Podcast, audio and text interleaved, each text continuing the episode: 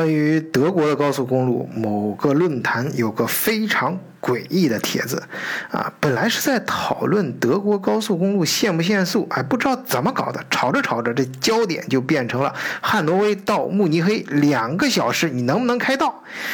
哎，国内一般叫这种比较长的帖子叫盖楼嘛，啊，我觉得这楼啊盖的可真是有点歪，而且歪的很狠啊，歪的有点危险，有点邪性。你要知道，汉挪威到慕尼黑，那就是从德国北边开到南边，大约六百五十公里吧。你要说两个多小时，咱就说两个小时五十九分吧，那你也要每个小时飙到二百一以上。因为啊，这段路我每年反正亲自至少是来回开三趟，所以我看这帖子的时候有亲身感触啊，看得我真是一身冷汗。因为啊，这段从北到南的路，它是典型的从平原到山区。多地形变化丰富的可以说是一塌糊涂，什么密林呐、大桥啊、山路啊，应有尽有。别的咱不说啊，就莱茵河地区，就是快到法兰克福那一段，起起伏伏的程度啊，绝对不亚于过山车。而且其中有几个接近九十度的大转弯，地面的倾斜程度能超过十五度。啊，早些时候那个地方好像还没有限速标志。啊，如果你那车做工不扎实啊。就那一小段你开完之后基本上就废了。而且，在哥廷根附近，还有刚进入拜恩州附近的时候啊，我印象中好像一直都在修路啊，常年驻扎修路队。所以在看到这个神帖之前啊，我压根儿我真的就就没有从来就没有想过汉诺威到慕尼黑两个小时杀分。呃，经常听我节目的朋友知道，我其实常年住在汉堡，啊，我去慕尼黑呢，中间要开八百多公里，啊，我每次反正都要开十个小时以上，啊，如果不是一大早出发那种，那我肯定要在中途过夜。当然，德国高速公路确实还是有很多优点的，啊，最近几年有不少朋友出来呢，嗯，在欧洲旅游，也不像以前那样跟跟个团儿，然后坐着大巴到到每个地方踩点照相，而是呢，更多的选择自驾游。那么，为了朋友们能够有更好的选择，今天我就结合我自己的亲身经历，啊，尤其是。对比一下欧洲其他国家的高速公路，跟大伙儿聊一聊德国的高速公路。换一个视角，也许世界大不一样。以德国视角，晚醉为你评说天下事。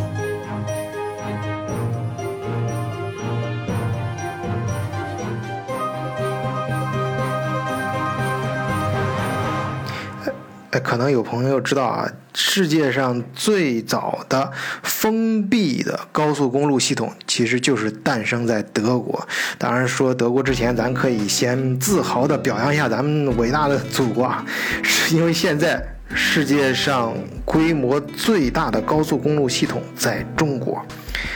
截止到二零一六年底，中国大陆的高速公路通车总里程突破了十三万公里。超过了美国，是世界上规模最大的高速公路系统。二零一六年啊，这个时候德国的高速公路网呢，总长度也就是一万两千九百九十六公里。但是你要知道啊，德国的面积相当于中国的三十分之一，因此啊，可以说德国是世界上高速公路最稠密。啊，和最长的国家，呃，当然大家都都都知道啊，也都这么说，就是德国高速公路啊，最让大家称道的一个特点就是它的不限速。这里顺便咱们对比一下欧洲其他国家啊，意大利限速是一百五，法国、瑞士、奥地利、荷兰、丹麦是一百三，比利时、芬兰、卢森堡、西班牙、葡萄牙和东欧的大部分国家都是一百二，但是。哎，这个大伙儿一定要注意，这里说的限速指的是最高限速，也就是说，如果公路上没有任何限速标志的时候，你最多能开多快；如果有限速标志啊，你必须以限速标志为准。呃，我知道很多这个车的导航仪上都会自动带有这个限速提示，但是那个很多时候根据我自己经验，反正不是很准。啊，开车的时候你一定要看路边那个牌子上，有的时候它可能是电子牌啊，就是那个牌子上的数字。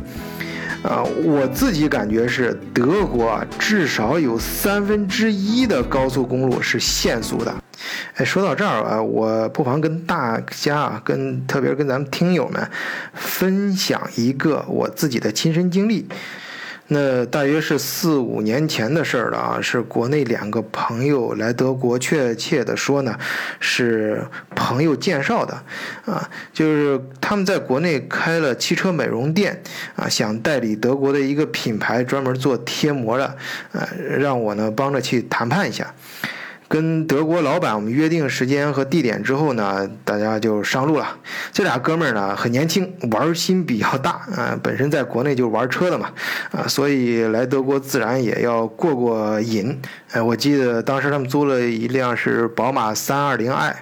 当时我呢是因为头天熬夜啊，忙一些其他业务，所以第二天呢，我索性就坐在第二排啊，一边听他们山南海北的侃大山，一边就打瞌睡了。啊，有一阵儿，我是睡着了。我醒过来的时候，呃，瞟了一下外面，觉得有点不对劲儿。呃，但是当时那辆车挺新的啊，呃，坐里面很稳啊，我想可能就是开的有点快吧，不过还挺稳的，还还行而且啊想接接着继续睡觉。哎不过突然我就觉得不对。还是觉得哪儿不太对劲儿啊！我就揉了揉眼，再仔细看了一下，哎，这时候我突然意识到哪里不对劲儿了，因为外面啊连着闪过了几个限速牌子，上面明明写的是七十，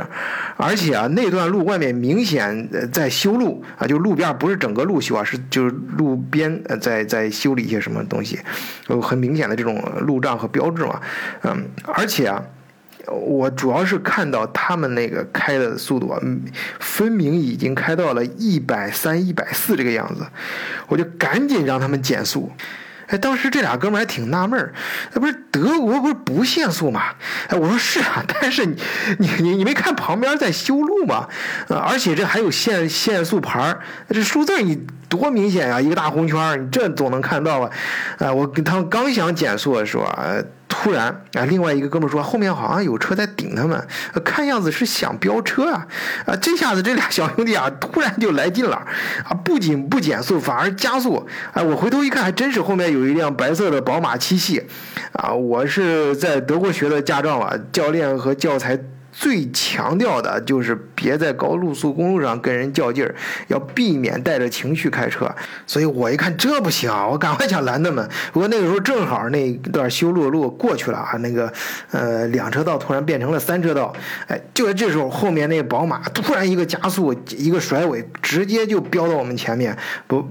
而且他那个后就是后窗啊，上面就突然就显示一行荧光字啊，就上面呃，请跟我走。啊，跟着我开吧，呃，当然，当然，他写的是德语啊。那俩哥们问我啥意思，哎，我我我当时一看就明白了啊，就自己骂了一句，然后说倒霉呗，没办法，那就跟他们开吧。这俩哥们儿 一想，跟跟你个头啊！我我俩人还想接着飙，我赶紧跟他说，这边这是警察，这是警察，冷静啊。然后后后来啊，我们就被带到辅辅道上。啊，这就呃那那就人家还挺专业的啊，让我们先看那个录像，啊，我一看啊那个就是那个录像里面能清楚的看到那个超就是限速牌啊和那个下面记录我们当时的速度，嗯，那一看他超速两倍还多呢，证据确凿也没啥好说的，呃，认罚呗。呃，像这种事情啊，本来德国就是罚个六百欧元，然后吊销驾照三个月。但是啊，他们一看这哥们儿开车那哥们儿呢，他拿的是国内驾照的公证件，那他想你吊销驾照有有没有什么用？这这可能那个咱们国家跟那个在这方面还没有一些完比较完善的协议吧。那当时没办法，怎么办？就是说，那好吧，就是两项罚就合成一项，那是直接就罚款，你多交点钱得了。就罚多少呢？一千五百欧元。哎，当时啊，我们还真是身上没有那么多现金，呃，那警察人家好像就知道，就就提前就想好了似的，告诉没关系啊，咱们我带你们走到到那个旁边一个小镇啊，是十巴卡瑟那个取款机，我记得很清楚啊，是十巴克那种十巴克的取款机，它它是可以划国际信用卡的，在那个机器上 ATM 机上就可以直接取现金。哎，后来那天生意呢谈的其实还是不错的，但是呢，我现在回想起来，他们交的代价可是有点高啊。那件事情过去之后啊，我其实开车直到现在，我都一直在高速公路上，关于速度这块都一直非常保守啊，以至于啊，经常后面会有车闪我啊，所以啊，其实。呃，一般来说啊，在德国，如果你是老老实实的按照那个限速牌上的那个速度开的话，啊，它一般都会挡着后面的路。啊，我我经常有时候开玩笑跟朋友说嘛，说德国的高速公路就是限速的地方，它那个限速牌上的速度其实也往往是个参考数字。一般你如果随着车流开的话，你会发现，比如说它限速一百二，一般大家一般都开开一百三。如果限速一百三，呃，就基本上就就一百四、一百五往上飙了，啊，有拍照的地方除外啊。一般有拍照的也大部分情况都是在一百之内啊，或者是一百二之内啊。不是你要是。不知道，或者你你判断不出来有没有拍照，这个其实也没关系，你就跟着当地车看那个车牌号嘛，不是有一个字母可以看出来是不是当地的车，或者你就随着大溜开啊就行，因为当地车他们都都都知道啊，如果你反正你你开过你就有这个经验了，这一一一到那个有拍照的地方，那车流很明显的就，特别是当地人老司机就明显的会把车速给压压下来啊。那么说了这么多，究竟德国的高速公路为什么不限速呢？哎，这事儿啊，咱咱要得从第一次世界大战的时候说起。当时啊，其实是为了战争的需要啊，在一九二一年的时候，柏林率先开始修建了第一条高速公路。后来呢，是一九三三年希特勒上台出任德国总总理之后，哎，他。这个 元首同志啊，对高速公路更是情有独钟。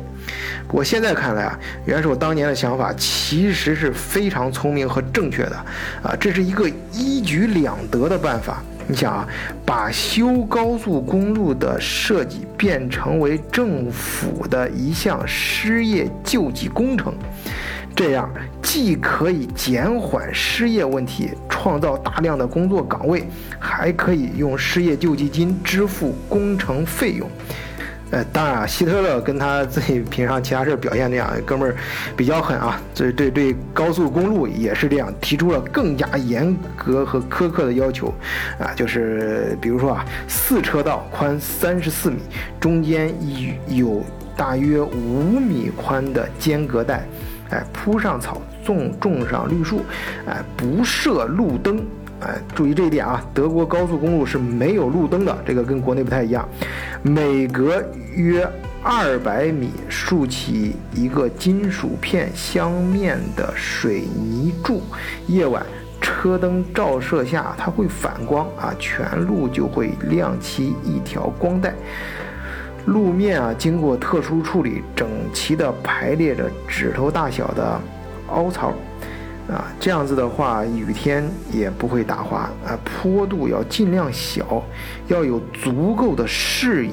哎，这个视野，我相信在德国开过车的朋友能够感觉到，有些地方就刚才我说那个。虽然是跟过山车一样起伏，但它视野非常好。你可以看到旁边那个绿油油的草坪，真的是跟那个电脑桌面一样啊，特别的美。尤其是在山地啊，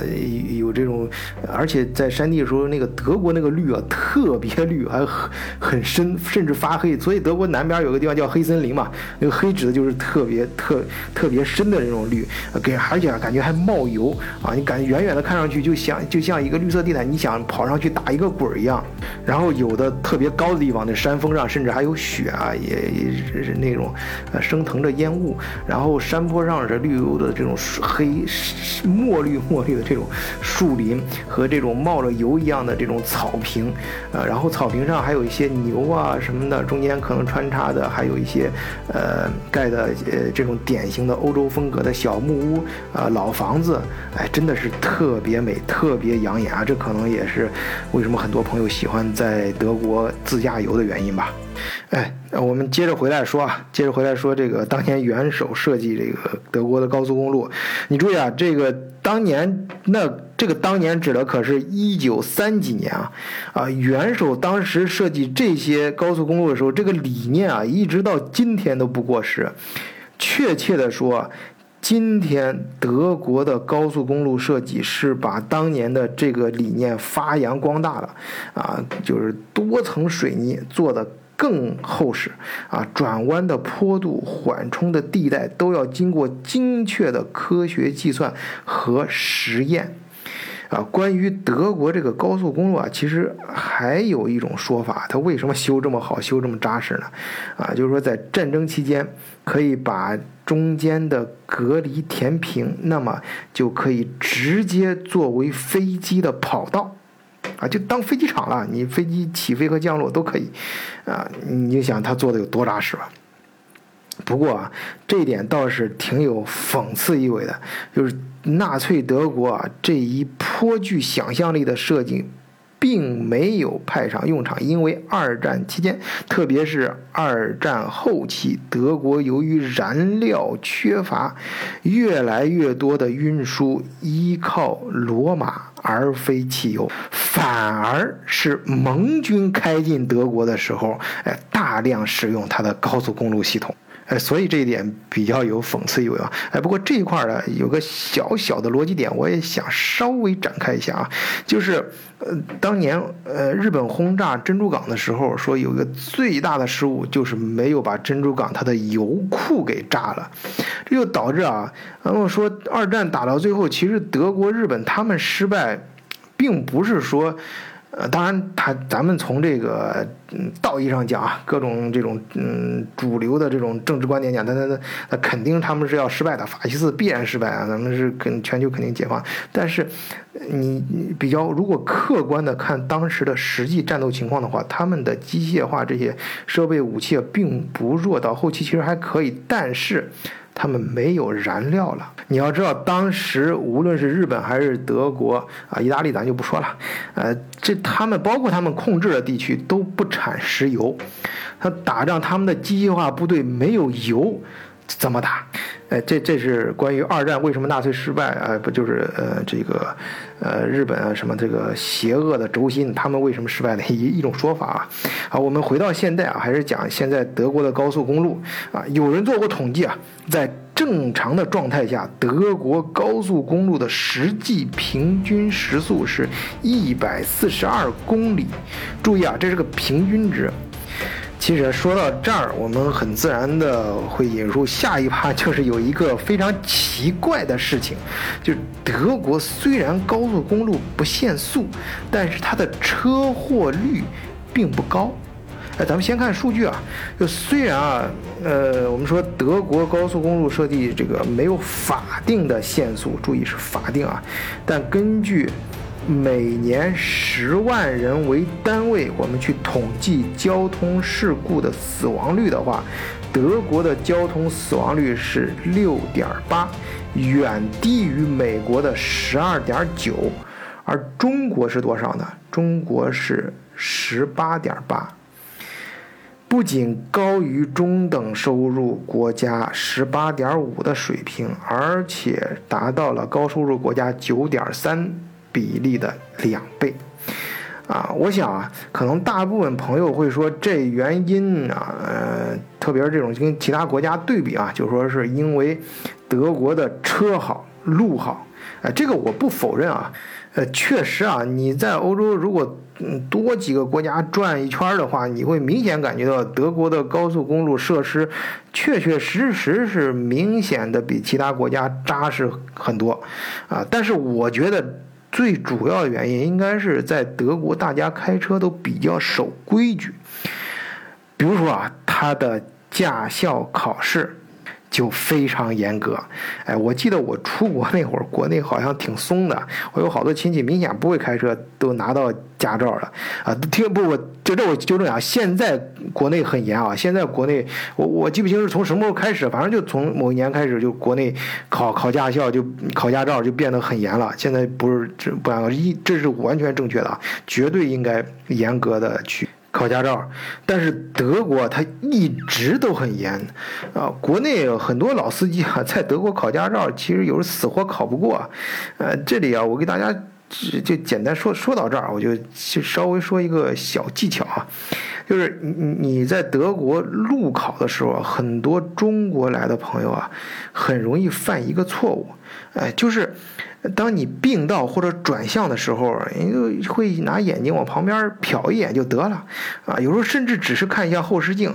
如果你要是这么干的话，你犯了这个错误，你那次考试是肯定过不了过不了的，啊，是而且十有八九的中国人都栽到这顶上，尤其是老司机。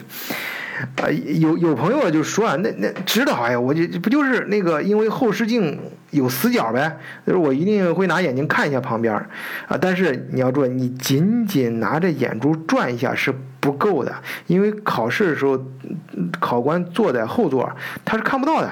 因为这个咱们这这个亚洲人这个脸呢，跟这个欧洲人还是有一点区别的，他们可能中间更立体一点，这个眼的位置跟咱们也不太一样。啊，就是这儿我就不多说了，就就就直接告诉你，你反正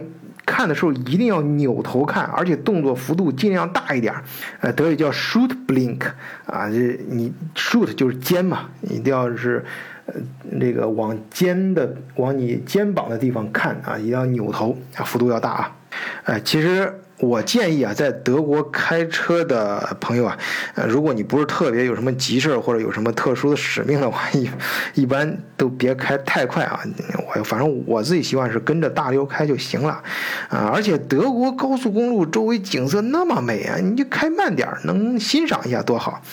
啊，虽然啊，德国这高速公路它没有一个法定的限速，刚才说的是法定啊，嗯，但是德国高速公路建议大家，嗯，都每小时，这个建议不是我个人建议啊，是很多媒体上和一些。